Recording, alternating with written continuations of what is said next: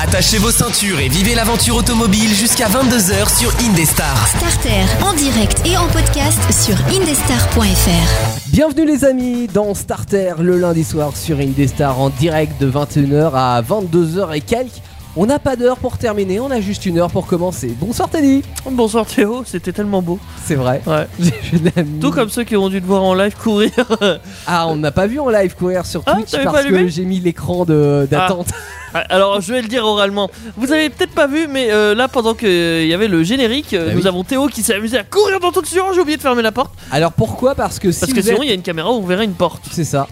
Et c'est pas très beau. Ouais. En fait, enfin, je dis pas qu'on est, on est plus beau, mais euh, quitte à regarder C'est pas une mal, image, hein. autant voir un studio de radio plutôt Ouais. que de voir une porte devant.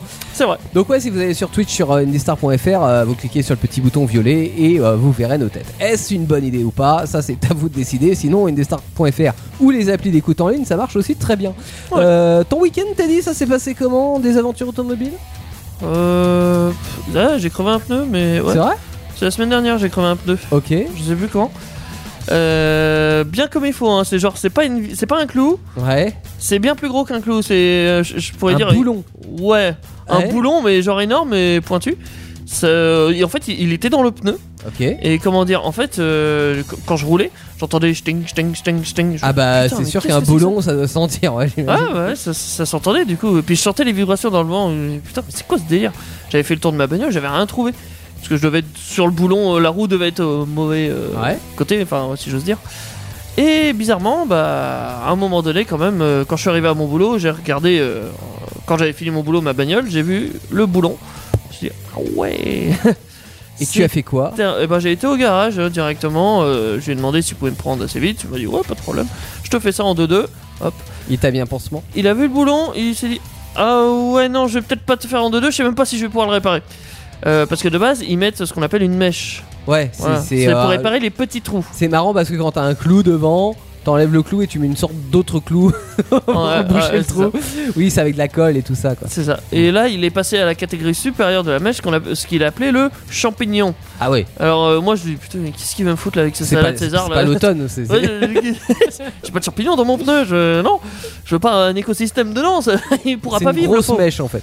Oui, c'est une grosse mèche qui se termine par un, un espèce d'embout rond en plastique. Ouais. Un- ça ressemble à un champi, on va pas se mentir. Ouais, ouais. Euh, hop, il la met, puis il colle ça, pouf, voilà, nickel. Il remet le pneu, tranquille, easy, euh, ça marche. Il a fait son test avec son petit shit à vitre. Ok. Euh, pourquoi Oui, bah pour pas que ça fuit. Oui, pour voir évidemment, mais pourquoi du petit shit à vitre? Je ne sais pas. Ah, ça pourrait être autre chose. Normalement, tu trempes la roue dans l'eau pour savoir s'il y a une fuite. Ah non, il avait pas de bassine d'eau assez grande, je pense. Voilà, c'est pour ça. Euh, non, il avait juste un petit petit fuite pour voir s'il y avait des bulles et voilà. Bon. On a remonté la roue et je suis reparti tranquille. Je... Et a priori, ça fonctionne. Ouais, pour, pour le moment, je n'ai pas euh, crevé, donc euh, ça va, je suis content. Moi, je n'ai pas crevé. Par contre, samedi, je suis allé au travail en Solex. T'as glissé. Non, tout allait bien. Par contre, quand j'ai voulu repartir, impossible de démarrer le Solex. Euh, donc j'ai dû appeler euh, ma maman à la rescousse, euh, mettre le Solex dans la voiture, ramener le Solex.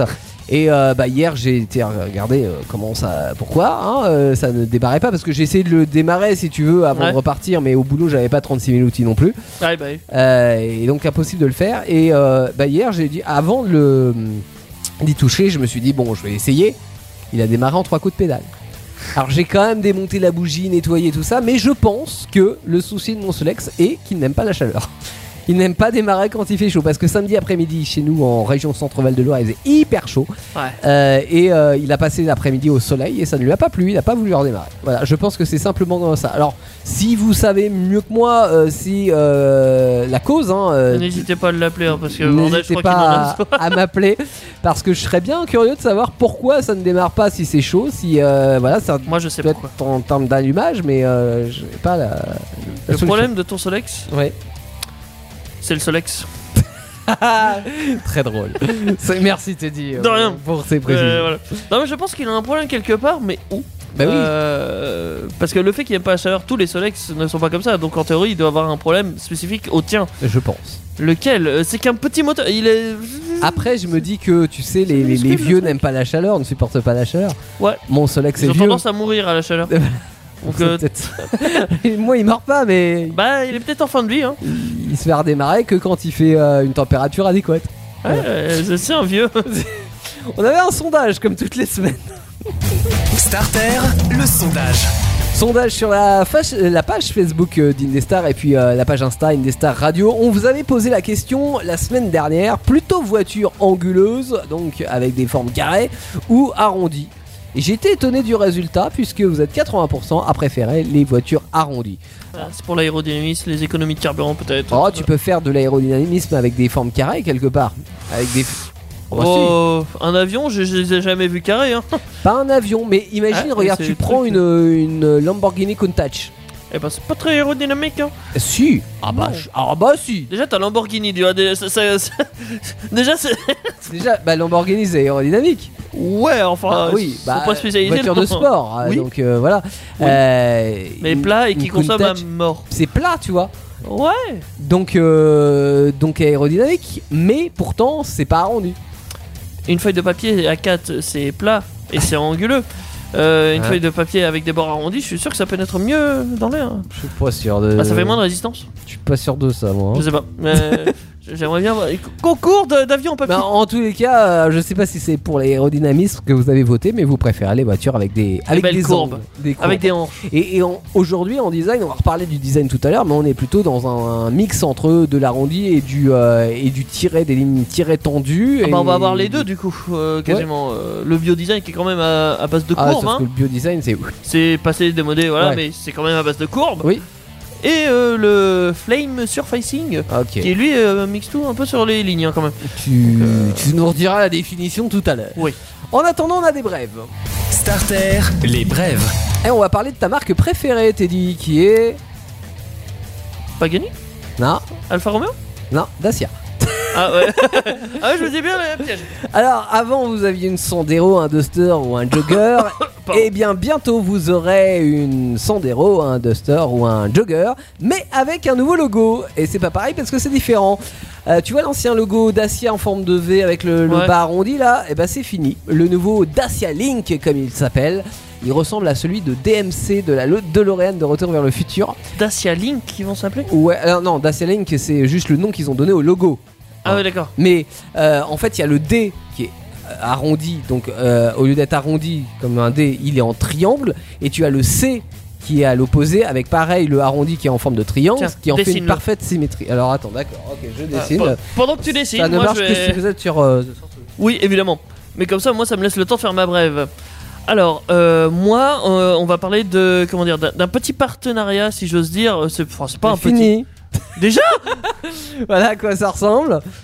Hein Mais c'est moche. bah, C'est une forme de. Alors, ça fait. Tu... Et il y aura plus écrit Dacia du coup. Ça évoque euh, les, maillons d'une chaîne. Ok Symbole de Ouais. robustesse et de simplicité. Moi, avec les Non. motifs de la calandre, en fait, ça fait. Avec des traits comme ça, avec la calandre après, ça m'évoque plus euh, Space Invader qui tire sur les côtés pour ceux qu'on la ref. voilà. Bon, c'est moderne et ça vient en plus de la com et des logos des concessions qui ont déjà changé. Et euh, pour faire plus baroudeur, ils sortent avec une couleur vert kaki et un nouveau gris.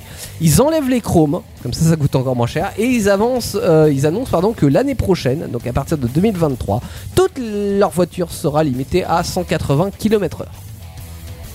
Pas plus de 180 km/h sur une Dacia, même si le moteur peut y aller. Bon, déjà à J'ai pas 130, compris. c'est déjà pas mal. Mais euh, oui, de quoi Ah, ils pourront plus aller plus vite. Non, il limite la vitesse. Tout le meilleur, c'est des Dacia. euh, C'est vrai qu'à 130, euh, en Dacia, c'est déjà pas mal. Ouais. euh, Ouais. mais, mais là, euh, il y aura Tu plus fais pas de course aucune avec une Dacia. qui euh, roulera au-delà des 180 km. Personne verra la C'est différence. quelque chose qui est Innovateur Alors pas novateur, enfin oui, ils sont les premiers à le faire si tu veux, mais qui est amené à se généraliser sur euh, pas mal de gammes. Oh, mon cœur. Chez les Allemands, par exemple, ils limitent aussi. Ah. Sauf qu'ils limitent à 250. Ouais, c'est pas la même limite.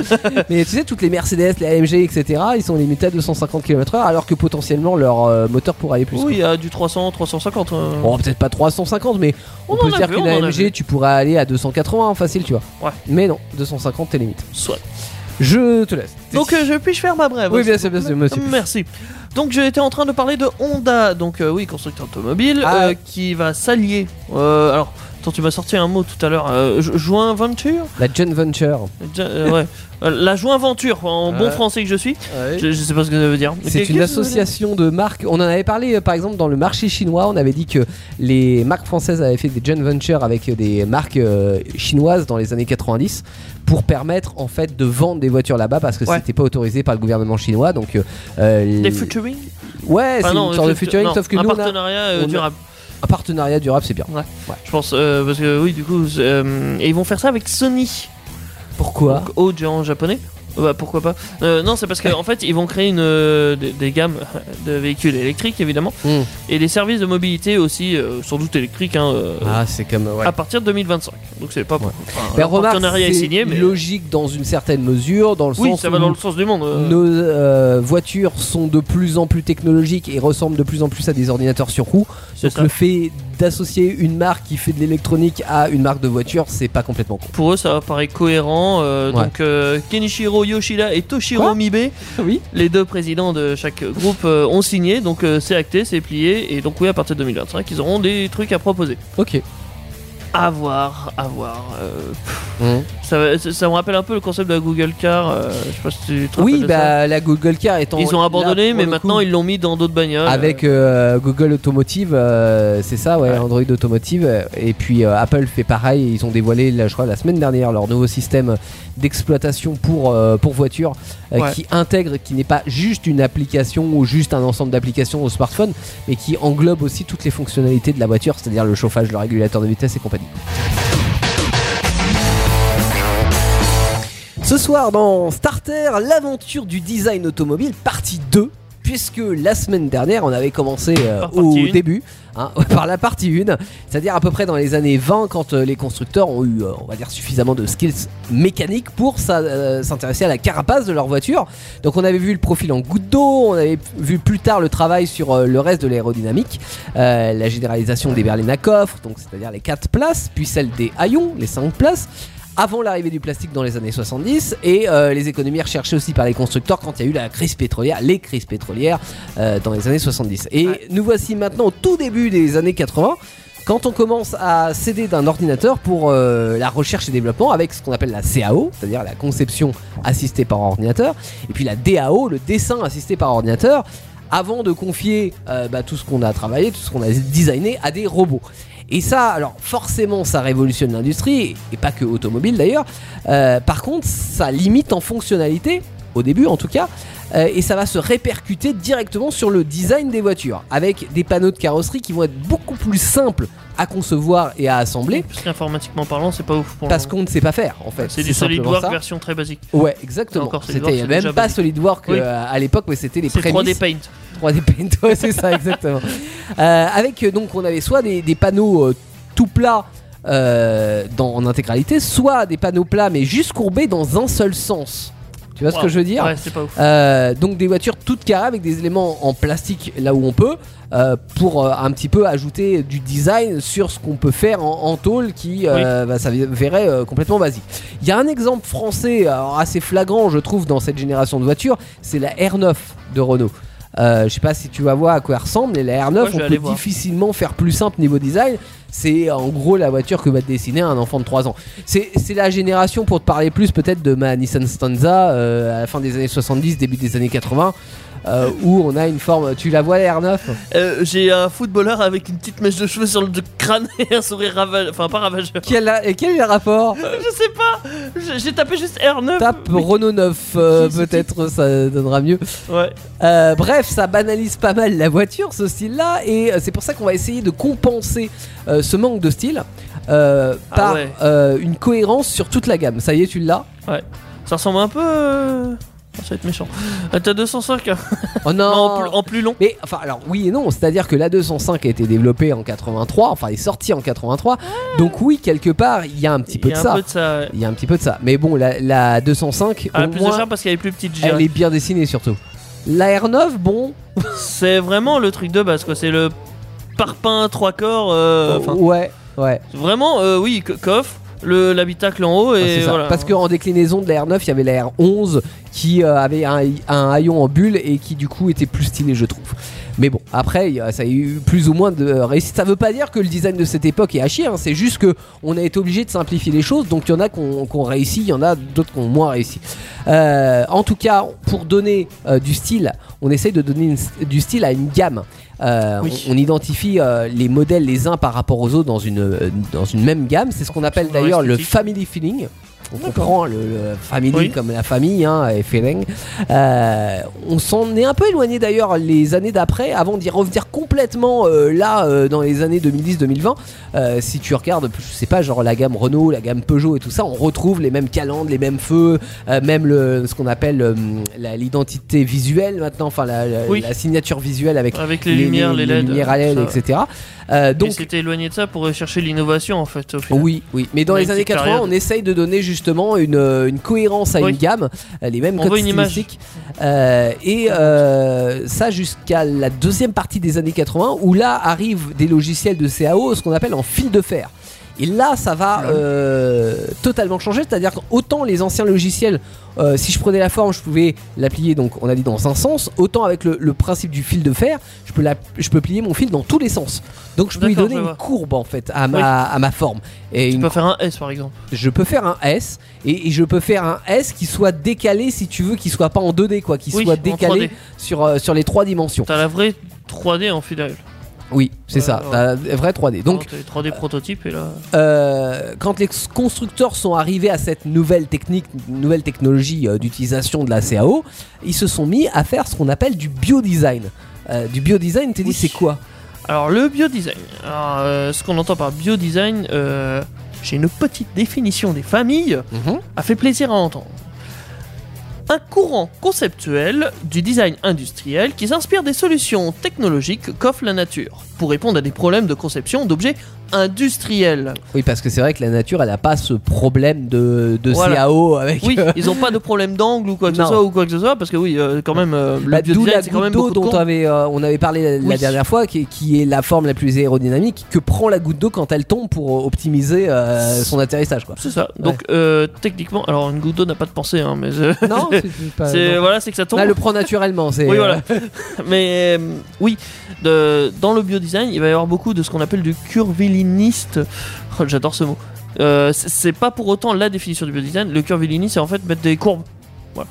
Euh, Ah mais oui. t'as des voitures qui mettent des courbes, mais qui servent à rien, Ouais. juste pour la déco. oui, ouais. Euh, le biodesign, ce n'est pas uniquement de la déco, c'est faire en sorte que tout soit en adéquation et que ça permette une avancée ou une fonction ou une amélioration de quelque chose. Mhm. Alors, biodesign, du coup, c'est du design. Même si, en changeant le design, par exemple, en améliorant ton design, tu peux améliorer ta consommation de carburant, par exemple. Euh, vous devriez le voir, genre, je sais pas. Hum, pff, tiens, rep- le- le- la feuille de papier, par exemple. Ouais. Si tu essayes de la faire voler euh, face à toi, mais tu sais, pas à plat, Oui.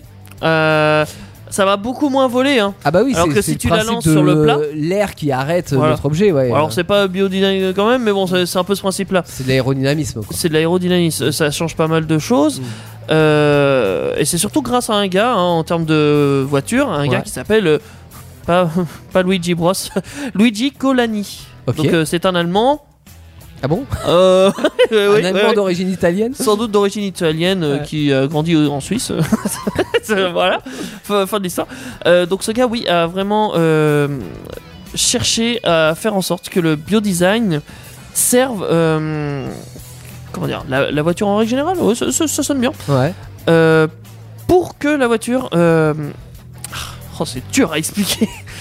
Et il me faut des mots concrets. Oui. Euh, que ça fasse avancer la voiture sans euh, fioriture. Ouais. Sans qu'elle ait de problème, qu'elle soit en harmonie, même avec ce qui l'entoure Ouais, ou quoi ouais, que ce soit.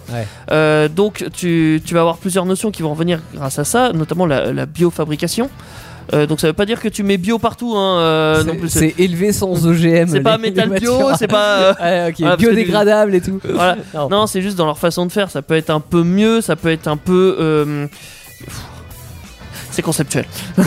Non, mais on va dire que ce sont des, des- des formes ouais, arrondies qui s'inspirent de la nature, de ce qu'on peut trouver dans la nature, pour Grosso modo, intégrer l'automobile euh, dans son environnement, quoi. Oui, Ouais. parce que pour que ça fonctionne bien, genre tu vois, euh, si, si t'avais des voitures, euh, imaginons rondes, ils Ouais. mettraient des places de parking rondes. Ouais. Ça serait euh, du, du biodesign entre Ah, guillemets. ouais. Euh, là, on a des voitures plutôt carrées hein, quand Ouais, tu regardes de c'est haut. quand même plus pratique quoi. Euh, Sur la route, c'est ouais. pas faux, c'est pas faux.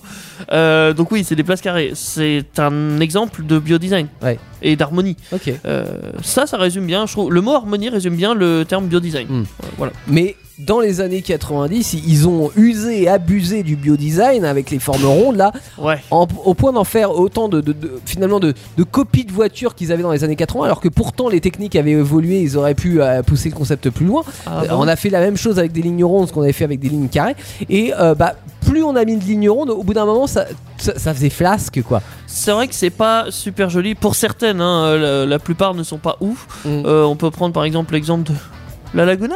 Euh, Oui. Moi j'aime bien la Laguna. la Laguna euh, est euh, dans le concept du biodesign, la- les oui. Laguna 1 hein, évidemment. Ouais, après première. ça commence à être. Ouais. voilà.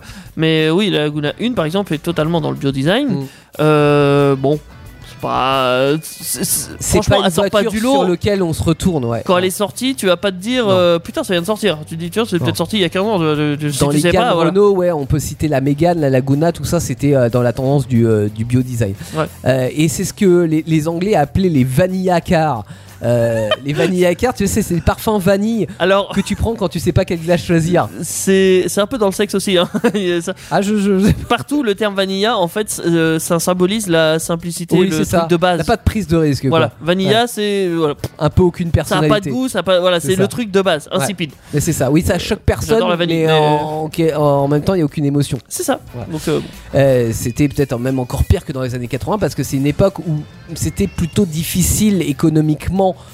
pour les constructeurs automobiles. Je me rappelle qu'on en avait parlé dans les petits constructeurs. Euh, Il y a Ouais. eu- il y, a eu des crises automobiles dans les années 90 et donc les constructeurs se sont obligés de se rallier pour former des groupes.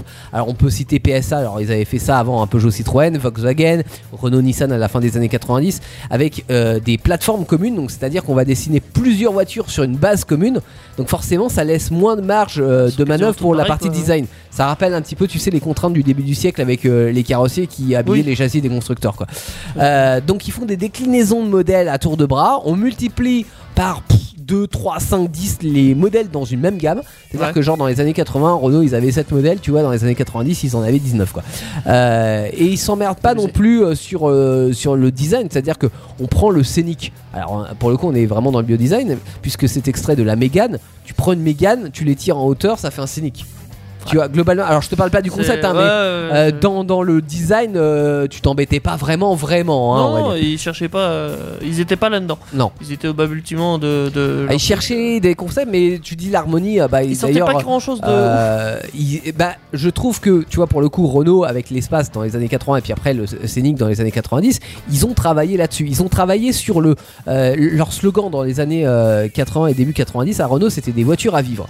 Oui. Et, et- et je trouve plus que qu'à être ou. Euh, voilà, et, et ça symbolise complètement cette époque-là où on cherche en fait à rendre habitable, donc plus proche de l'habitat, la voiture, euh, qu'elle ne l'était avant. Tu vois, ce n'est plus un, juste un, objet, de, de loisir, plaisir, C'est un voilà. objet de fonction. c'est un objet de fonction. Donc il a pas Euh, besoin d'être. Voilà. Donc, et c'est à cette époque-là qu'on va mixer les, les concepts. de- donc on, on prend le monospace compact là, avec le euh, avec le Scénic, mais on peut citer aussi euh, bah, chez Renault toujours, euh, on mixe un, un monospace avec une petite voiture, ça donne la Twingo. Euh, Il y a donc euh, le design monocore aussi. L'avantage. Euh, L'avantage c'est un peu plus tard, ouais, c'est Ouais. vraiment à la fin des années 90, début des années 2000, mais oui, l'avantage est un bon exemple. Alors non pas du biodesign, mais de ce qui va suivre. Mais euh, ce design monocore, on, on en abuse parce qu'effectivement dans les années 90, on fait bah, tout ce qui a marché. hein, globalement, la Twingo ça a cartonné, le Scénic ça a cartonné. Bon après on s'est dit tiens, on va faire un, un coupe espace, euh, ça va donner l'avantage. On va faire une grande berline de luxe, ça va donner la Velsatis. On va faire un, un concept euh, mini spa, ça va donner le Modus. Bon, ah, faut pas abuser, overdose à un moment donné. Ouais. Je pense qu'il y avait deux choses, tu vois. C'est déjà d'une, les concepts n'étaient pas forcément hyper aboutis. Euh, on n'en avait pas besoin. Puis tout n'a pas besoin d'exister. Tout n'a pas besoin d'exister et en plus peut-être qu'à un moment donné ras-le-bol quoi tu vois, des, du concept du Faut monospace. arrêter le changement. Par contre c'est vrai que tu vois le, de vue de profil puisqu'on parle design euh, le coupé enfin le, le côté monospace c'est quelque chose qui a été initié alors dans les années 80 avec euh, le Renault Espace qui a été usé euh, dans les années euh, 90 et 2000 quand même. euh, Maintenant, il est quasiment partout, on s'en rend même pas compte. et ma- alors non parce que on, Il est on- pas monocore, mais. non, en fait, par contre, dans les années 2000, ça va avoir de l'impact parce que on va arriver à un, un design où n'importe quelle voiture va non pas être un monospace à proprement parler, mais va avoir Le look. le look d'un monospace. Ouais. C'est-à-dire que tu prends n'importe quelle citadine euh, voiture des années 2000, On Euh, tu le auras- stéréotype du. Le capot qui va diminuer, Ouais. qui va être de plus en plus incliné dans l'allongement du pare-brise, même si c'est pas totalement, tu vois, monospace, Non. mais ça va avoir un look 2 avec une fonction quand même euh, intéressante, c'est-à-dire que tu vas avancer ta cabine. Euh, ce qui fait que tu vas gagner de la place à l'intérieur, et en plus tu vas avoir une inclinaison du pare-brise qui va être plus importante, donc tu vas avoir euh, bah, plus sympa. plus d'aérodynamisme, exactement. Voilà, Euh, on en est revenu de aussi. ça parce que maintenant on, est- on a changé et on recommence à avoir des capots très distincts euh, de, de- du pare-brise. Mais dans ces années 2000, quasiment toutes les voitures avaient euh, une forme de, de, de capot qui était. le- ouais, de suppositoire, c'est ça. Ouais, faut Ouais. que ça pénètre bien dans l'air. euh, voilà, c'est aussi simple que ça. Ouais. Et arrive dans les années 2000 pour euh, donner euh, de, de- de l'impact visuel. Alors, tu- on parlait de la, la Velsatis ou de la Ventane tout à l'heure. Tu Mhm. vois, c'est des voitures qui, bon, ont pas marché Oui. en termes de vente, Mais visuellement, effectivement. mais visuellement, pour contrer les années 90 où on avait toutes les mêmes voitures et, des- et chaque voiture qui sortait, on parlait de la Laguna tout à l'heure. Ouais, la Laguna sort, c'est une voiture parmi d'autres et elle va pas ça. se distinguer en termes de design. Non. Là, on veut dans les années 2000 que ça se distingue, quitte à ce que ça marche pas. Alors, c'était Ouais. pas forcément l'effet On cherche hein. l'excentricité, euh, enfin presque à tout prix, j'ai envie Ouais. de dire, mais c'est un peu ça. On, on cherche vraiment l'impact visuel que peut avoir euh, une voiture. Euh, et apparaît d'ailleurs dans les années 2000 euh, ce qu'on appelle le. Alors, t'as appelé ça le, le Flame surfacing. surfacing, Ouais. Notamment chez BM. Ça consiste en quoi, t'es dit ça? Alors c'est avant toute chose euh, l'histoire d'un gars, Euh, un gars qui s'appelle Christopher Bang, Ouais. Bangle. Chris Bungle. Oui, bah, oui, Cr- Chris Bangle pour les intimes, effectivement. Donc euh, c'est un États-Unien, donc un Américain. plutôt. Américain, ouais, je, je cherchais mon mot. Euh, il a travaillé chez Opel, il a travaillé chez Fiat, euh, il a fait une école euh, prestigieuse là de design, euh, je sais plus, l'Art Center College of Design de Pasadena, en. Californie. Ouais. Il a eu son diplôme tranquille, hein, puis après il a tra- travaillé chez constructeur. Euh, il a frôlé d'aller chez Disney hein, quand même, travaillé Ah bon dans les effets spéciaux. Rien à voir. quoi. Ouais. Ouais, mais dans les effets spéciaux, donc il avait le petit côté novateur quand même. Ok. Ouais. Euh, voilà. Donc euh, voilà, Opel, Fiat, hop, et là il se met à travailler chez BN. Mhm. Chez BN, il a un poste assez important. euh, il n'est pas tout de suite directeur, je crois, mais bon, ça reviendra après. Mhm. Euh, Il était. euh, il est sur la branche patron design. du design. Ouais, Voilà. ça. Bah, va, Responsable du design. il va devenir patron de. Voilà. Ouais. Euh, donc, lui, ce que, ce que lui a demandé BMW, c'est euh, d'innover. Ils veulent que ça sorte, on est au début des années 2000, Mm. ils veulent que ça sorte du lot, ils veulent totalement réinventer euh, leur, euh, leur esthétique, Leur leur, gamme, gamme, ouais. pour Ce qui est- concurrencer Mercedes, Audi, euh, Ouais. ce genre de trucs. Ce qui est étonnant parce que BMW dans les années euh, 70, 80, 90 euh, avait bah alors déjà comme une marque allemande ne bougeait pas trop. Ouais. Ça c'est typiquement Ils allemand. ont toujours été très classiques. euh, Très classique ouais. et en plus le, le style BMW était vachement ancré avec la, la Ouais. calandre un petit peu retournée euh, les, ils avaient des éléments de design chez BMW qui étaient forts et ancrés et là ils ça. ont voulu tout remettre en question Oui, parce que bah, à cause de la montée d'Audi et Mercedes notamment, parce Ouais. que Mercedes effectivement très classe, enfin très classe, c'est pas rajeuni classique mais euh, très Oui. euh, classieux j'ai envie de Ouais. dire. Euh, Mercedes voilà. qui rajeunit son image Et dans Audi. les années 2000 et Audi qui, qui est le petit, commence euh, à oui, voilà, euh, le petit outsider là qui commence à Ouais. piquer des départs, euh, c'est pas cool. c'est la classe pour les beaufs. Enfin, Non, c'était pas le cas. Vraiment, à Ouais, l'époque. Audi pour moi c'est ça. Non mais c'est vrai que le- l'image d'Audi dans les années 2000 a complètement fait surface parce que Ouais. avant euh, ce qui était Auto Union et qui avait été racheté par Volkswagen euh, beaucoup plus tôt euh, puisque dans les années 90 les Audi avaient une, une image d'un peu euh, euh, pff, bah, quand tu peux pas t'acheter une, euh, une BM ou une Mercedes achète ou une Audi Achète quoi une c'était Audi. un peu ça alors que là Donc ils après ont ça a gagné, pris de euh, l'ampleur, puis maintenant c'est totalement, enfin pour moi euh, c'est dans le fond du trou. Audi oh non bah non c'est pas dans le fond du trou. Non non non non tu peux pas dire ça pour moi ça doit mourir. Je veux que cette marque meure. bon qu'est-ce que le Flying Surface Bref, le non Flame Surface. Flame Surface Euh, donc il travaille chez BMW, notre euh, Chris Bangle. euh, il se dit mais putain qu'est-ce que je peux faire? En fait non, il se dit pas qu'est-ce qu'il peut faire? En fait c'est euh, qu'est-ce que je n'ai pas le droit de faire en fait? Bah rien. Euh, ça, ça va être un peu ça la base de ce mouvement. Euh, il va se permettre tout et n'importe quoi. Dans le sens où il faut que ça a l'air classe, il faut que ça soit design, il faut que ça soit visuel, il faut qu'il y ait du mouvement aussi du coup. Euh, Il y a une notion de mouvement dans, dans ce qu'il va faire. Ah, c'est ça, faut parce que ça fait, sorte. fondamentalement, si j'ai bien compris, ce, ce- ce mouvement, c'est de dire un panneau de carrosserie qui jusqu'à maintenant En biodesign, euh, voilà, ok, mais avec des éléments qui se, se voient et qui un influent, enfin qui influencent un petit peu le biodesign, mais pas trop non Ouais, plus. qui ne sont pas des éléments rajoutés mais qui sont des traitements en fait de panneaux de carrosserie pour leur donner une dynamique. Alors oui, parce que oui, c'est pas un kit de carrosserie que tu poses, Ouais. Euh, ça fait partie de la carrosserie. Ouais. Donc oui, effectivement, c'est traitement, euh, comme tu as dit, hein, fly sur, surfacing. C'est ça. Donc t'as Euh, l'impression en fait que la, la- la voiture soit en mouvement même quand elle est à l'arrêt quoi. C'est C'est un peu ça. Ouais. Euh, si t'es Jackie Tuning, tu mets des flammes, et si t'es pas Jackie Tuning. non, j'avais envie de faire la petite blague parce que Flame, voilà. Mais c'est un peu ça en fait. Tu, tu dois avoir la notion de mouvement, tu dois avoir en fait, même quand elle est à l'arrêt, tu vas dire waouh, euh, faut, faut que ça envoie quelque chose, faut que l'image bouge. Mm. Ouais. Tu sais, sur les dessins, euh, on met souvent des petits traits à côté des, des mouvements des personnages Oui, oui. pour montrer un mouvement. Mm. Euh, là, les traits ils sont sur la voiture. Ouais. Donc tu as un certain mouvement. C'est c'est des choses que tu vois même technologiquement on pouvait pas faire avant avec euh, on parlait de la robotisation tout à l'heure de, de traiter une surface avec des mouvements de carrosserie des pliures etc aujourd'hui on arrive bien à le faire mais euh, jusque dans les années 2000 c'était compliqué en fait de, de le faire industriellement parlant je veux dire C'est ça. Euh, donc, il va s'inspirer de ce qu'ils appellent la philosophie GINA. J'adore ce mot. Euh, géométrie and fonction euh, in and adaptation. ok Voilà, euh, en clair, il s'agit d'une vision complètement débridée de la concept. Bref, euh, je vais pas vous faire la traduction, mais bon, voilà. C'est un programme en gros qui consiste à modifier totalement l'image de BMW. Alors, Ouais. je dis totalement, c'est la plupart de ces gammes. Oui. Euh, ils vont commencer avec euh, le X coupé, ouais un véhicule conceptuel. concept ouais Ouais, euh, franchement, allez voir des photos, c'est elle est plutôt sympa pour Par- les années 2000, ouais mais c'est contre, j'ai futuriste. été, euh, J'ai été déçu moi de, de la commercialisation de la série 5 qui est la première C'est euh, l'une des premières effectivement auxquelles ils en ont série. dessus. euh, et qui remplaçait la, la génération, euh, alors je sais plus ce que c'était eux quelque chose, E30 je crois, euh, des années 90 que je trouvais hyper classieuse, hyper stylée euh, et en même temps hyper classique euh, par quelque chose qui, oui, apportait de la nouveauté, mais j'a- j'avais un peu de mal à adhérer à ce, à ce nouveau design. Il y a la Après, série 7 euh, aussi qui l'a. Ouais. Le, ce qu'ils appelaient le vaisseau amiral de BMW. Ouais, bah oui, parce que C'est c'était l'une la, des- oui. la plus luxueuse de la Voilà, gamme. C'était euh, l'équivalent de la classe S. La série 7, Mercedes. pouf, il l'a modifié un petit peu, il l'a custom, hein. Euh, au point de rejoindre, même de concurrencer, je dirais même, euh, les plus grands. Déjà, quand il travaillait chez Fiat, il était aux côtés de Pininfarina et Ouais. Torone, je crois. Ouais, Turone Non, je sais plus comment il s'appelle. Ah, Attends, je dois l'avoir. Hein. Ah non, c'est Bertone. Ah, Bertone. rien à voir. Berton et euh, Pininfarina. Turon, c'est c'est Turin, je Oui, crois. c'est ça, rien à voir.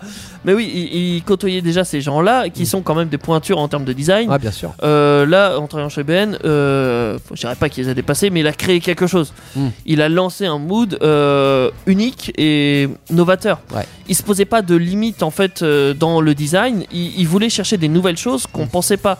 Genre par exemple, j'avais lu un exemple assez marquant. euh, Enfin, en tout cas moi qui m'a marqué. Euh, le toit par exemple, pourquoi il devrait être tenu par des montants avant et arrière? Pourquoi il pourrait pas être tenu par autre chose? Par quoi? Par un pilier central. Mais par exemple. Ouais. mais par exemple, euh, soyons fous. Ou par le juste le haillon de derrière, ou je sais pas. mais après on a on coïncide aussi avec une époque où on s'intéresse de plus en plus aux normes de sécurité, de crash tests et Bien compagnie. sûr, c'est donc il doit de- faire ça, mais il doit aussi innover. Ouais. mais il se, il se pose plus de limites, mais ça veut pas dire que tout ce qu'il a eu comme idée Oui, bien va sûr. sortir. C'est, il va Là- faire beaucoup de concepts, beaucoup plus de concepts que co- la comme tout, finalité des c'est-à-dire que choses. le, le design, étape numéro 1, les designers font un design de voiture, étape numéro 2, Correction. toutes les contraintes interviennent et les ingénieurs se disent ah ouais mais Coco t'es gentil mais ton truc c'est joli mais ça peut pas passer quoi. Donc euh, voilà, il, il va être novateur et il va créer quelque chose qui va s'appeler le Flame Surfacing. Voilà.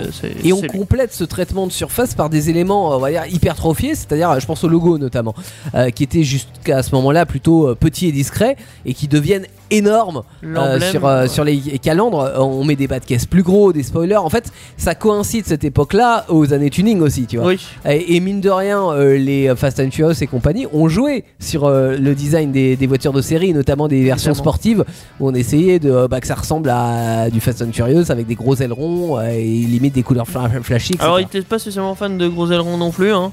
Non, bah, non, mais Mais- je parle pas pour Chris Bungle. Ouais. Mais tu, tu vois, le, le fait rien que d'agrandir le logo au-delà de, Oui. de montrer sa marque, d'autant plus. c'est du Flame C'est Surfacing. c'est aussi euh, de. Tu, tu vois, c'est ça, ça, ça coïncide avec cette époque tuning, quoi. Et tu je- mets en avant des Je dirais éléments. pas qu'on est car- carrément en contre-courant du biodesign ou que le biodesign ça cherchait à être efficace et en harmonie. Ouais. Là, t'es pas totalement en contre l'harmonie, hein, mais Non, mais c'est un peu à l'encontre dans le sens où si tu rajoutes utilité. des formes et, et, euh, sur, tu, euh, sur ta carrosserie et des lignes, en fait des lignes tracées, euh, ça va à l'encontre effectivement de la de du mollusque voilà. qui était le courant biodesign. voilà. On arrive Donc on dans est passé années- d'un extrême à un autre. Voilà, mais ouais, c'est ça, c'est enfin un peu, ouais. Mm. Enfin, un peu pas totalement, ça s'est fait en douceur parce qu'on avait sûr. toujours en plus cette forme un petit peu de, de suppositoire monocoque, mais plus ça va, plus on a ajouté des lignes. Et là, on arrive dans les années 2010 ensuite, euh, où on regagne des capots plus horizontaux à l'ancienne, on va dire.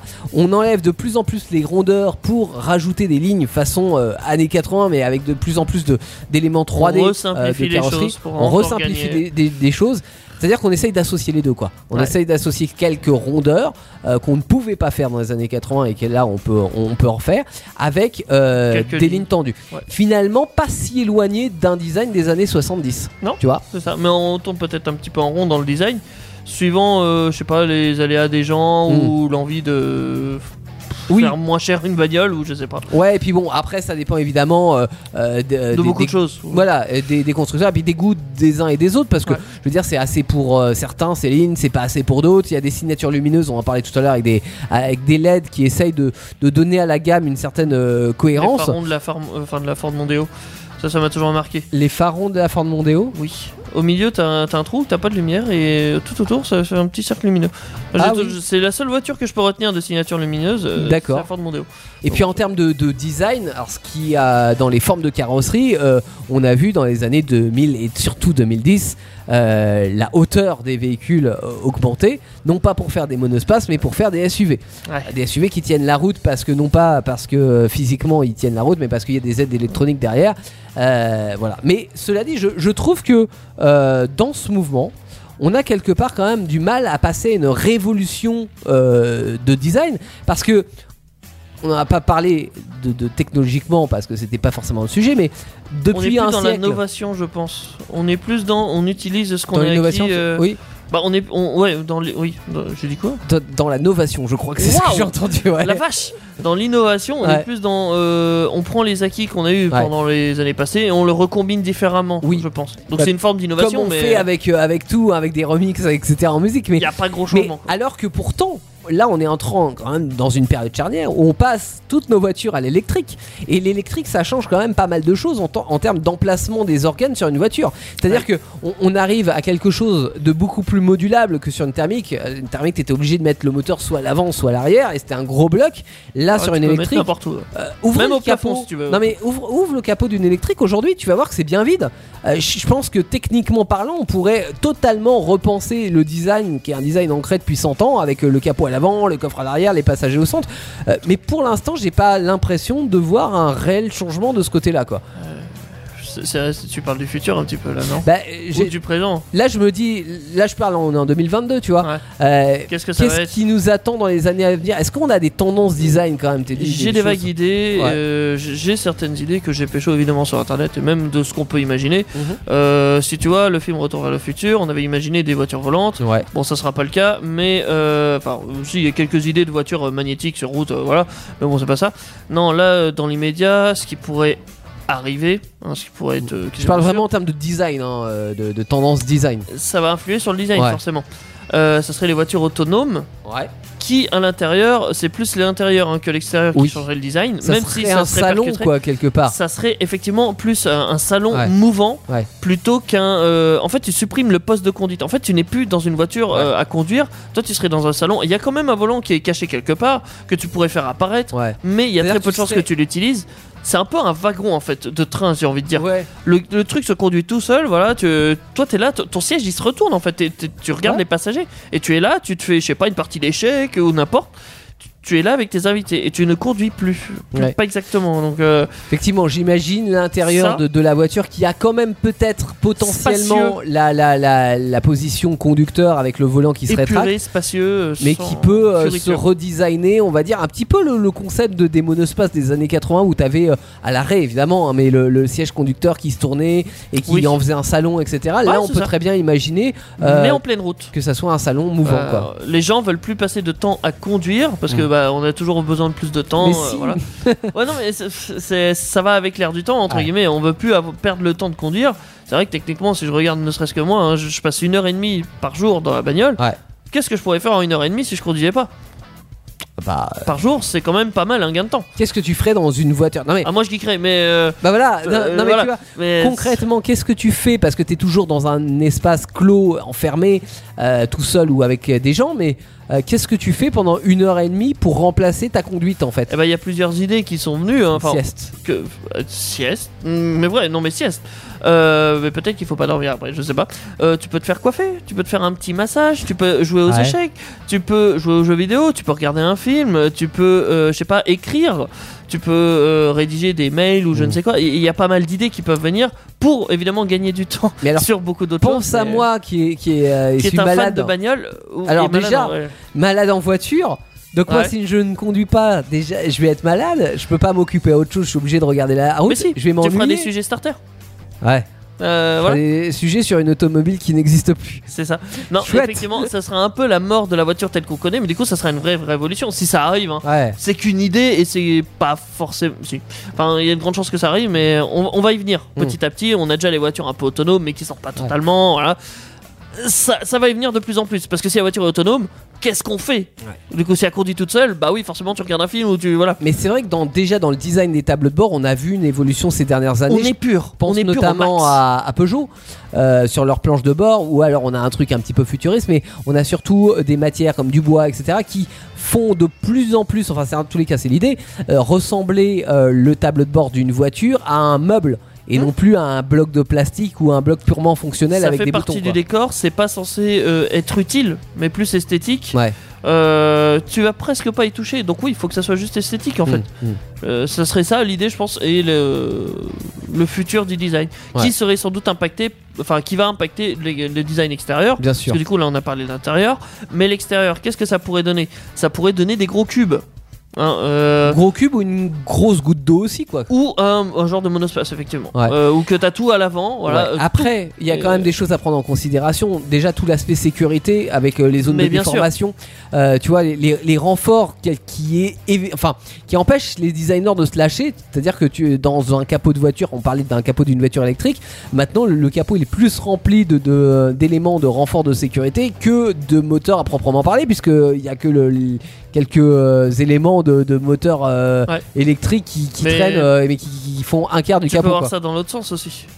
Vu qu'elle va conduire toute seule, Mhm. peut-être qu'il y aura peut-être plus besoin d'autant de sécurité. Peut-être. Mais ça, dans les débuts sans ouais. doute, mais peut-être petit à petit, justement, ils vont Mm. réduire parce que bah ça sert plus à rien. Après, il y, a- y y autre chose, je pense. Alors là, euh, on rentre plus dans, dans quelque chose de, euh, de, hum, comment, de, de moins euh, formel et de, de moins touchable. C'est ce qui est lié à l'acceptation du changement. Et, et- et là, le fait qu'on soit en train de, changer du thermique à l'électrique. Tu te rappelles au début, dans les années 90 ou 2000, quand ils avaient fait la première Prius, quand ils ont fait les premiers modèles électriques, ils avaient des designs qui étaient très tranchants et qui euh, étaient très différents d'un modèle thermique. Ouais. Et puis, au fur et à mesure, ils se sont rendus compte que euh, le design pouvait être euh, clivant pour les gens parce que, en fait, en achetant une voiture électrique, ils avaient l'impression de ne plus acheter, de ne plus posséder une voiture. Ouais. Donc on- aujourd'hui, tu vas acheter une 208 électrique, elle ressemble comme deux gouttes d'eau à une 208 normale, quitte à garder même la calandre alors qu'elle ne sert plus à rien à refroidir puisqu'il n'y a plus de moteur derrière, mais euh, juste parce que on a l'impression en achetant une 208 électrique d'acheter une voiture, tu vois. Mais tu vois, ils peuvent peut-être vendre ça sous une autre appellation, entre guillemets. En disant c'est un nouveau moyen de transport, mais qui se, Oui. qui se rapproche à la voiture, mais qui sera pas une voiture. Peut-être. Mais c'est vrai que Moi, je pense que ça peut marcher. Ouais. tu vois, Bah, psychologiquement, toi, tu vas pas. Mais euh, si ça se trouve, si on dit ouais, c'est un nouveau moyen de locomotion et tout ça, ça n'a rien à voir avec la bagnole, tu serais plus tenté. Alors que si c'était une soit, bagnole. soit comme ça, Ouais. soit euh, ça va évoluer, mais ça va mettre du temps à Ouais. évoluer comme toute forme de design hein, finalement. C'est à dire sûr. que on va mettre peut-être aller encore 10 15 20 ans avant d'avoir un design qui soit concordant avec la fonction de la voiture où là on sera peut-être euh, comme tu le disais tout à l'heure sur des voitures autonomes qui n'auront plus besoin d'avoir un capot à l'avant euh, qui préviendront les chocs etc mais je ne serais pas étonné que dans les premières années de cette évolution on ait encore une forme de voiture telle qu'on la connaît aujourd'hui. Voilà ça va peut-être mettre 30 ans pour réellement changer les choses. À voir on en reparle dans euh, 30 ans si cette émission existe toujours. Starter, le garage. Cette semaine, dans le garage, un véhicule multi-usage, le Kombinationen Wagen en allemand. Ou couteau suisse en Suisse. Ou couteau suisse en, en Suisse. Vous avez reconnu que c'était de l'allemand parce que c'était un molon. Ouais. Euh, et vous avez peut-être extrait euh, deux mots de, de ce Combinationenwagen là, euh, qui serait Combi. combi et Volkswagen Volkswagen, Voilà, exactement. Euh, Volkswagen Type 2, comme on l'appelle, puisque c'est le deuxième modèle de chez Volkswagen, après la coccinelle qui était, vous l'avez deviné, la Type 1. Alors, petite histoire de, de ce combi, euh, c'est un importateur de, de Cox qui en 1947 vient euh, voir comment ça se passe dans les usines euh, allemandes. Et là il est son regard est tapé par euh, une fabrication Oh, maison. mais Qu'est-ce que c'est que ce Oh, truc what the, the- the fucking Euh, Il va voir, effectivement, les, les employés de l'usine ont conçu un, un mini fourgon qui leur permet de transporter des, des palettes. Bon, alors, Un moteur de cox avec un. oui, bien sûr. ouais. Alors c'est moche et c'est inconduisible, hein, euh, mais ça donne quand même une idée à ce monsieur de faire un croquis d'un véhicule avec une cellule à l'avant, euh, des sièges sur le passage de roue, le moteur à l'arrière, entre un, un max d'espace entre les deux. Ouais. Voilà. Et euh, Volkswagen reprend euh, à son compte le, le concept parce qu'il kiffe hein, simplement. Euh, et ils sortent en 1950 le T1, donc le, le- le Volkswagen Combi, T2. au salon de Genève. Euh, T2, pardon. Exactement. Merci, c'est parce que tu suis, c'est bien. Euh, technologiquement, alors il n'y a rien de révolutionnaire parce qu'ils reprennent pas mal d'éléments de la. C'est dont un cube avec un petit le moteur. ouais, mais le moteur est un moteur de Volkswagen euh, coccinelle. hein. Ouais. Donc on est sur un 1100 cm3 refroidi par air qui fait seulement 24 chevaux. hein, Ça avant va de pas vite. hein. passer sur du 1500 un peu plus puissant. Ouais, même si ça fait 750 kg, euh, tu te dis que quand il y a des Oui. gens à l'intérieur Si et, et du euh, matos à l'intérieur, c'est un peu léger. On est d'accord. Ouais. Euh, et puis en 1951, il va y avoir droit, alors là ça va faire que, que- que- à alourdir les choses, euh, une version 8 places avec Oh. deux rangées de, de sièges arrière. C'est la version Samba. euh, qui Samba. va, en plus des, des- des artisans euh, qu'on a, qu'on a déjà acheté un parce qu'ils ont trouvé ça pratique, va faire maintenant plaisir aux familles nombreuses euh, qui avaient jusque-là pas grand-chose à se mettre sous la dent hein, parce que euh, bon, t'avais le droit à soit une bétaillère, soit euh, je sais pas trop quoi. Donc là, il n'y a, il y a pas de limite. Ils se disent, bon, on peut décliner ce véhicule, ça va pla- plaire à tout le monde. Ils vont le décliner, je crois qu'en 54, il y avait 30 versions différentes du combi. Avec des tollés, des pick-up, etc. etc. Euh, et en 1951, il y a un gars qui est euh, un officier anglais. Euh, alors soi-disant, c'est un peu une légende, mais bon, on va dire que pour arranger les choses, ça s'est passé comme ça. Euh, il va demander à un aménageur allemand qui s'appelle Westphalia euh, de lui aménager un combi avec à l'intérieur, pour que ça soit pratique pour lui, un clic-clac, une table et des rangements. Et là, de là, naît un partenariat entre Volkswagen et Westphalia pour produire des aménagements en, en grande série. Et ça, ça cartonne. Vous avez déjà sûrement entendu parler de ce nom de Westphalia. Euh, c'est quelque part le premier camping-car de l'histoire. hein, euh, et, et cette version, ça va être érigée en tant que d'icône dans les années euh, 60 avec Oui. euh, ceux qu'on a marre des règles du patriarcat et etc et qui vont peindre de toutes les couleurs les combis c'est les hippies. Hippies, oui, alors. euh, pff, comment expliquer ça? Les hippies, euh, alors on va partir déjà sur le mouvement hippie. Qu'est-ce que c'est que cette chose? Euh, Parce que pour comprendre pourquoi c'est aussi célèbre, pourquoi le combi Volkswagen est-il aussi, euh, comment dire, attaché à la culture hippie, faut comprendre. J'ai perdu mon ardoise. faut comprendre ce que c'est le mouvement hippie. Donc le mouvement hippie, effectivement, ça commence dans les années 60 avec euh, Bon, il y a plusieurs personnes en vrai qui l'initient, mais je vais en citer une, hein, parce qu'il faut bien en citer une. Mhm.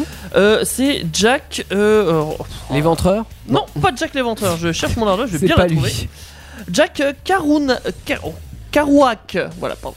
Euh, donc, euh, qui est un auteur, écrivain, et qui, euh, comment dire, est assez novateur dans sa façon d'écrire. Euh, il prône une certaine liberté, hein, euh, il adore les bagnoles. Mhm. Euh, c'est pas pour autant qu'il en a une, c'est ça qui est marrant. Il va sortir le livre Sur la route, On the Road, parce qu'il est américain. Oui. C'est très évocateur de ce qu'il vit parce que en fait quand il écrit ça, il est, même quand il écrit tout court, en fait il est sur la route. C'est étonnant. ok Euh, il voyage dans à peu près toute l'Amérique pour avoir ses sources d'inspi, pour rencontrer des gens, pour voilà. c'est un auteur euh, investi. hein, il cherche l'inspiration partout où il va. Pour aller bah, effectivement partout où il va, euh, en Amérique, on est dans les années 60, il n'y a pas forcément, euh, tout le monde n'a pas forcément de bagnole et Mm. tout ça. En tout cas, lui, il n'en a pas. Il voyage avec un gars qui s'appelle Neil. Neil, euh, je ne sais plus comment parce que ça n'a pas d'importance, mis à part qu'il va aller en prison. Neil Cass- Cassady. Voilà, ils vont prendre beaucoup de trains, tu sais, les wagons.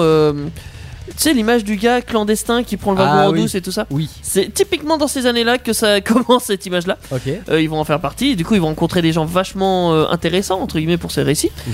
Euh, ils vont prendre des bus, des cars, des de l'auto, enfin ils vont faire de l'autostop. Ils vont aussi voler pas mal de bagnoles. Euh, son copain Neil justement, c'est pour ça qu'il va aller plusieurs Ouais, fois en prison. Euh, voilà. séjour euh, Parce qu'il en aurait volé déjà plus d'une centaine euh, Ah à l'âge de ouais, 22 c'est ans. pas- Oui, ok. Euh. C'est pas un petit joueur le mec. Non, hein. il est pas sa première. hein. Ouais. Dites-vous qu'il n'y a aucune bagnole, je crois, qui y résiste. Et il s'en vantait en plus, donc euh, bon, voilà. Donc ça va S'en alimenter. vanter sur Twitter. Qui n'y. Mais oui, ça va alimenter tout ça, tout plein de récits au final pour ce pour Jack, Mhm. euh, qui va prôner une grande liberté euh, de mouvement, parce que du coup il voyage partout, euh, il voit beaucoup de choses, il, il considère que c'est cool, il a pas tort. Donc ça va lancer un mouvement, ça va inspirer pas mal de gens, Mhm. notamment un certain Bob Dylan, ça doit te parler? Bah, bien sûr. ouais. Ouais, moi je sais pas qui c'est. mais- Quoi? Si, je le connais de nom, mais bon, voilà. Donc oui, c'est un hippie. Ouais. Voilà, euh, ça va lancer C'est d'autres surtout un chanteur, quoi. c'est- Oui, oui, oui. Euh, un certain Tom euh, Walt, Je connais pas ça ça. me euh, voilà. Euh, c'est- des chanteurs euh, qui vont être très inspirés par ces récits euh, et qui vont, comment dire, entre guillemets, créer le mouvement hippie. Ouais. Je sais pas comment Qui ils ont. va se diffuser dans le monde entier, quoi. Bien sûr, Mhm. mais ça commence quand même aux États-Unis Ouais, parce que la plupart des choses, la plupart des folies commencent aux États-Unis. Mhm. Je dis folie parce que ça va quand même mal terminer. hein. Les hippies, ça va quand même disparaître. hein. Vous- Ouais, ouais. C'est un peu comme la tectonique, hein, ça, va- ça va Ça disparaître. dure un peu plus longtemps, quand même. Même si dans le concept, dans le fond, ils avaient quand même, je trouve, un fond de vérité. Donc ça va prôner euh, une certaine marginalité Ouais. euh, de la société actuelle. Ils vont aller à contre-courant des idées euh, comme ça, enfin des idées de base, Mm. genre travailler, mourir. Enfin, Ouais.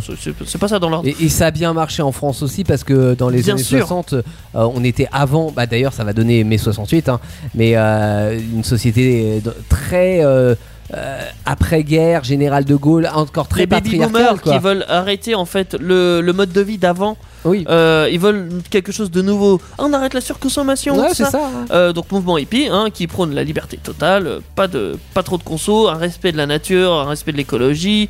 Euh, bon, ils font ça en véhiculant quand même l'image de, de bagnole, hein, parce que la liberté de mouvement c'est quand même passé par la Ah, bagnole. bah bien sûr. hein.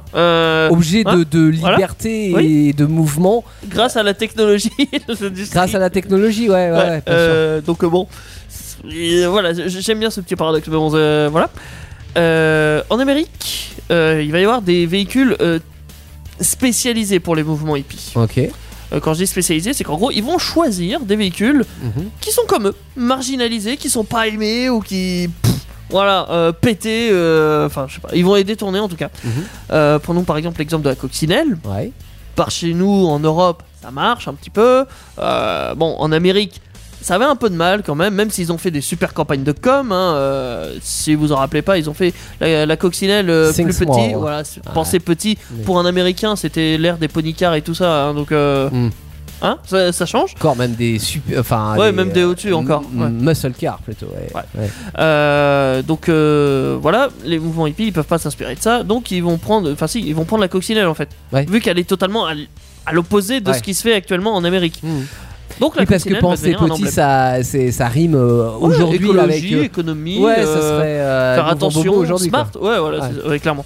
Bah l'hippie c'est un peu. Voilà. Donc il va y avoir la deux chevaux. Et symbole, symbole total de la liberté, parce que dans une coccinelle, bah tu dors pas, tu vis pas dans Non. une coccinelle.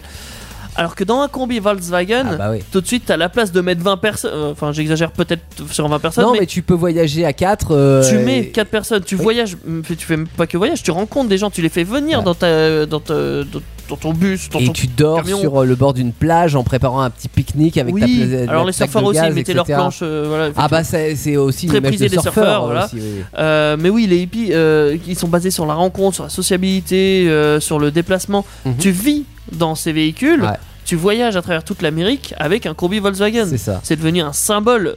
Euh, D'ailleurs, il faut même qu'il soit criard parce qu'il faut que ça soit. euh, comment dire les écriteaux, les messages, les oui. couleurs, euh, les ça flower power. Le flower power. Euh, c'est pas le pouvoir de fumer de la plante, mais pas loin quand même Ouais, parce que c'est lié aussi. hein, euh, sûr, attention. on se le cache pas. Je, on va en revenir après. Euh, donc oui, il se balade, je sais plus ce que je voulais dire. Assez sur les couleurs. Euh, En faut, marginaliser aussi Ouais. le look de son combi. Oui.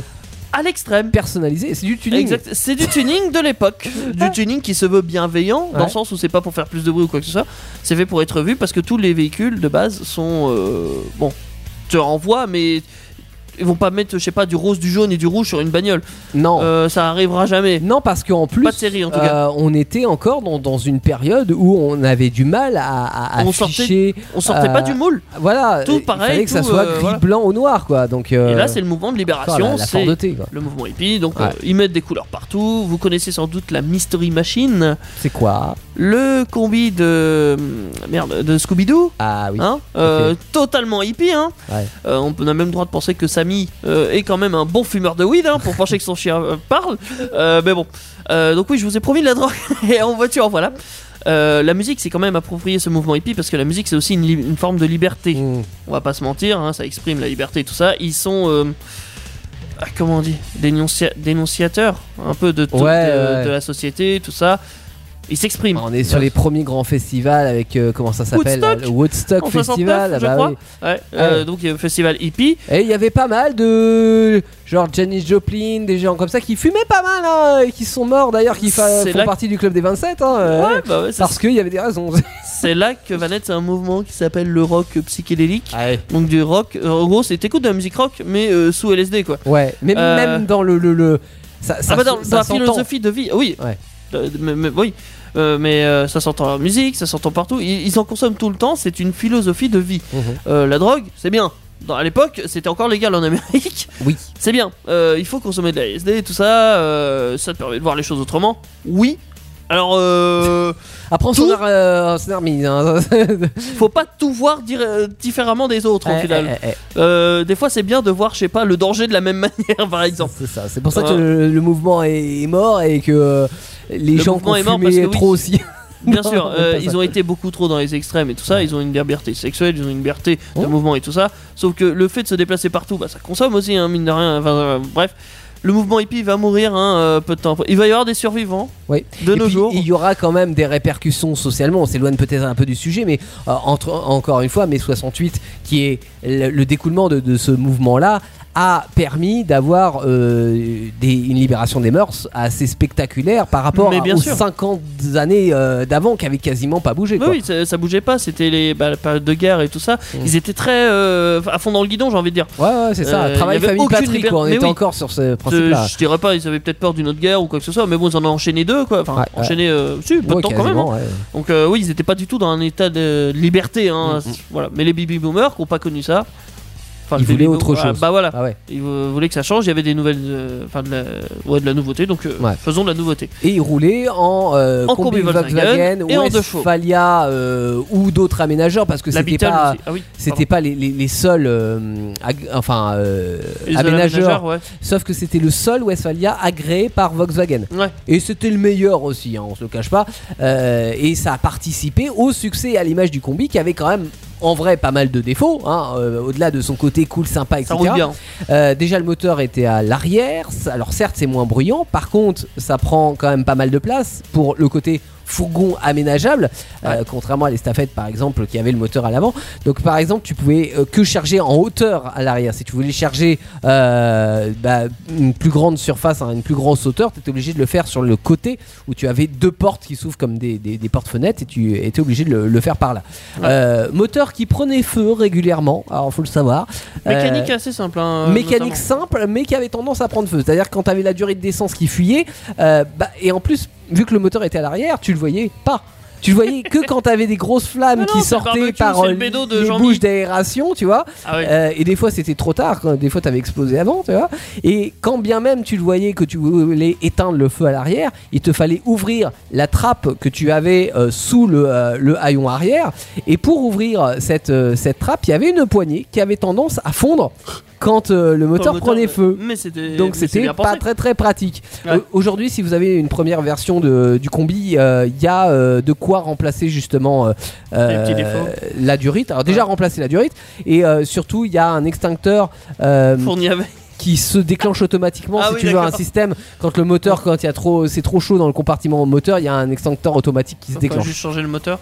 Bah, un moteur un peu plus. Non, t'as pas le droit de ch- changer le moteur. Ah merde. Par contre, tu peux le fiabiliser au maximum et puis euh, tu peux euh, éviter ça. Ça évite de mourir en route accessoirement. C'est pas trop mal. Voilà. Bon, le reste faut anticiper, c'est-à-dire déjà l'accélération parce que comme on l'a dit, c'est un vrai veau. Même avec le moteur 1500, ça reste quand même un veau.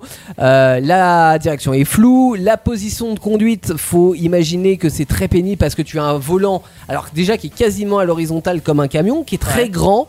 Euh, et qui fait bien mal au dos parce que tu es assis un peu comme si tu étais sur un tabouret avec un, volant à l'horizontale. Ils ont pas mis la petite boule y a, tu camions. peux mettre la boule euh, comme les camions, effectivement.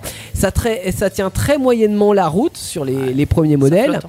Euh, les suspensions sont dures, ça freine pas. Les petits tambours sur les jantes en 14 pouces sont un peu lèges hein, quand même quand t'as le combi qui est chargé. Puis ce qui est léger aussi, c'est la ventilation et le chauffage, puisque alors déjà, C'est une coque vide.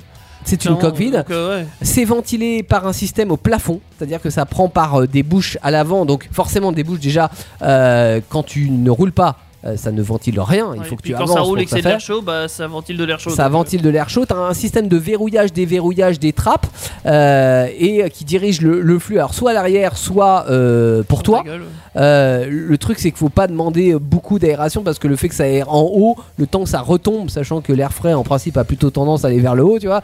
Mal foutu. C'est mal foutu. Et l'air chaud, sachant que c'est un moteur refroidi par air et euh, que il est Et à l'arrière. ouais, il faut que le circuit d'air. euh, Et que tu as une grande coque mal isolée à, à réchauffer, tu as intérêt plutôt à euh, opter pour l'option blouson, euh, voire même manteau chaud l'hiver, que, sur, euh, de- que de Mais compter sur le système de à chauffage. 5-6 là-dedans. Ah oui, si t'es à 5-6, peut-être que tu te réchauffes Ouais. euh, humainement parlant.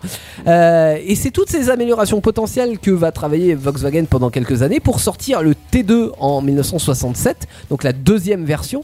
Euh, techniquement, le, le type de T2, alors combi c'est plus facile hein, à dire quand même, euh, on les reconnaît avec leur pare-brise bombée en un seul bloc. Euh, avant, il y avait euh, des, deux petites vitres, tu sais. Donc là, on a un seul pare-brise qui permet d'avoir une meilleure visibilité. Euh, il a aussi pour la première fois une porte coulissante sur le côté pour remplacer les, les deux portes battantes. Ouais. T'as un nouvel essieu et suspension qui change un peu la vie parce que c'est plus confortable et puis ça tient la route. Voilà, c'est Pas pas mal. Et le moteur qui est un peu plus puissant qui permet au combi d'aller à jusqu'à 110 km/h. Qui s'enflamme peut-être Ce moins. qui s'enflamme peut-être moins, mais 110 km/h c'est pas mal hein, sur un fourgon. Je rappelle Ouais. que sur une estafette de ces années-là, on est plus dans- autour du 80 km/h quoi. Ouais. Euh, et puis en, toujours dans le- la continuité, en 79 sort le T3 qui lui est beaucoup plus carré. euh, un petit peu plus lourd aussi, euh, pas beaucoup plus puissant, donc on l'aime bof bof en Europe parce qu'on se dit ouais en termes de performance il n'y a pas de bon en avant, on est même sur un retour arrière. Euh, et le moteur est toujours lui refroidi par air et c'est le dernier modèle parce qu'en cours de route, donc dans les années de commercialisation du, du T3, donc entre 79 et 90, on va avoir le passage déjà à un moteur diesel Mhm. en plus de l'essence et qui sera refroidi par eau. Donc ça, ça change totalement. Et on arrive sur le T4 en 1990 qui lui va avoir non seulement le refroidissement par eau, mais en plus le moteur à l'avant. Donc plus grand chose finalement du combi de base euh, Oui. original. Euh, T4 qui est remplacé en 2003 par le T5 et en 2015 par le T6 et là en 2022 par le T7 euh, beau. qui est sur une base de Golf ou de Passat donc une plateforme commune au groupe Volkswagen et en version hybride on est sur un prix d'appel de 55 000 euros et euh, les versions Westphalia euh, qui est d'ailleurs maintenant un aménageur parmi tant d'autres il est plus relié directement à Volkswagen il y en a eu plein après. euh, Ouais, mais euh, on est sur une base allée de 70-80 000 euros. Donc euh, finalement, l'esprit de euh, Bah, des dans le années look, en tout cas, 60. rien. hein. Du T7. euh, Alors, sur la dernière version du T7 et notamment la version électrique qui s'appelle l'e-Buzz et qui sort, on retrouve euh, la forme, notamment à l'avant, du combi original. Moins à l'arrière parce qu'on a un arrière qui est quand même vachement carré sur, euh, sur l'idée Buzz, mais euh, à l'avant, on a un avant arrondi avec le grand logo, etc. On retrouve cette forme-là. Par contre, dans l'esprit, et notamment sur le tarif, parce qu'on n'a pas encore vraiment les prix de l'idée Buzz, mais on, on- Ouais. on se dit qu'on est aux cher. alentours de 70-80 000 balles.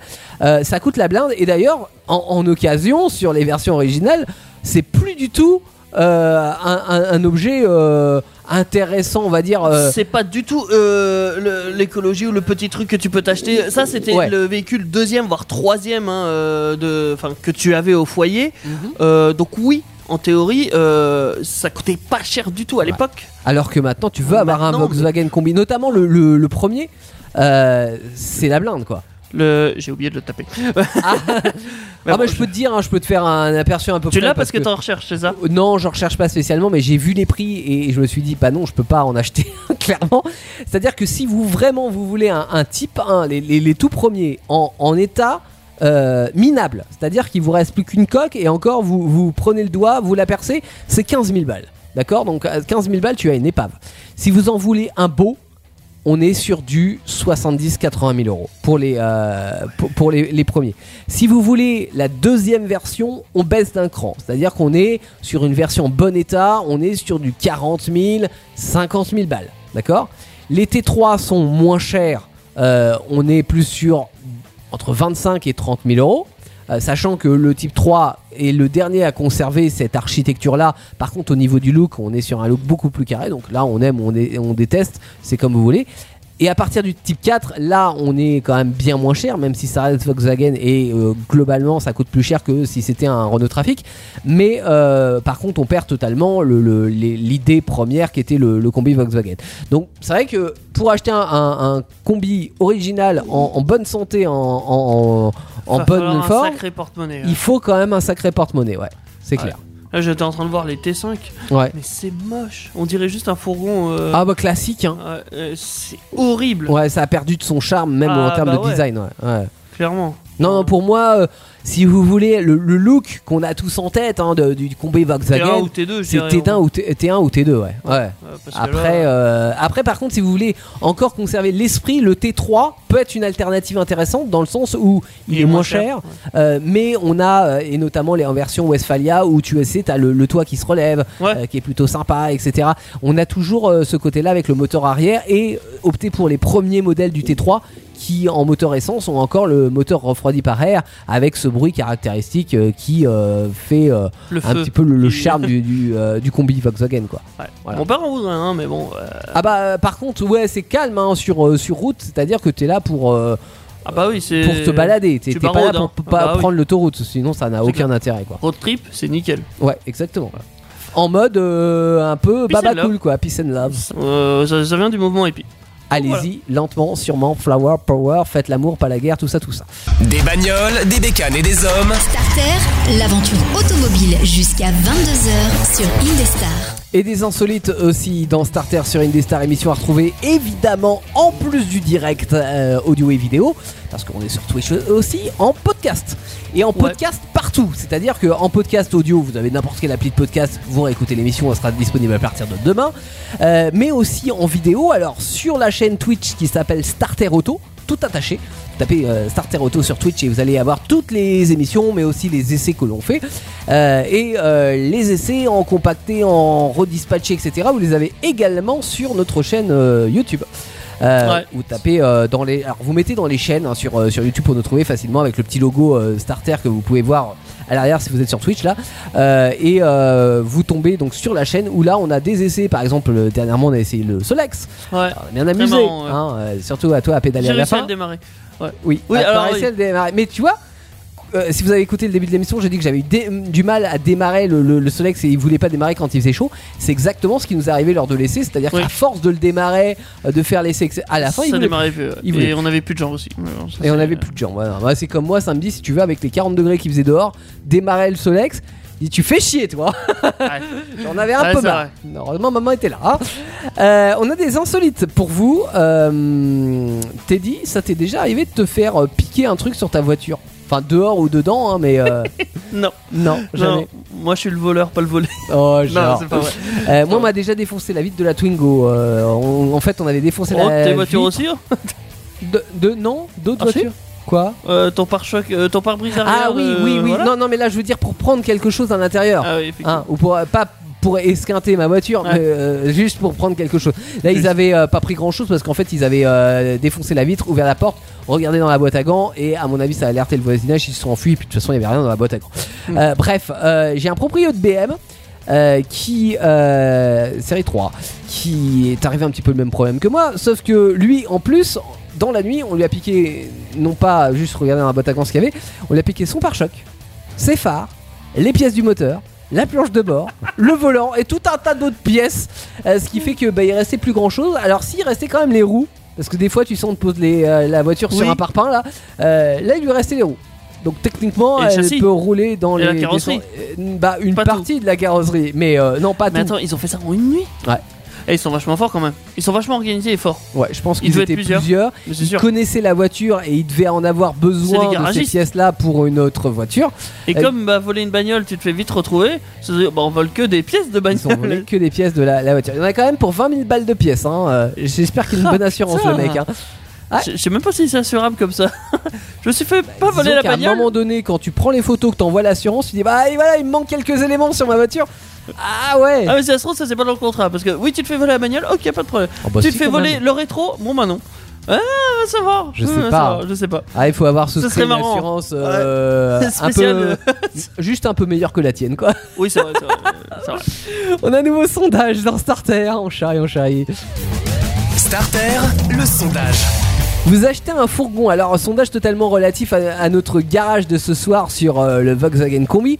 Vous achetez un fourgon, vous voulez l'aménager. Alors, Ouais. est-ce que vous l'aménagez vous-même ou est-ce que vous prenez un aménagement clé en main fait par un aménageur type Westphalia par exemple ce qui évidemment va vous coûter plus cher mais par contre vous n'avez pas euh, la charge puis de l'aménager c'est vous-même bien foutu c'est ergonomique, c'est bien foutu, vous choisissez votre aménagement, vos matériaux.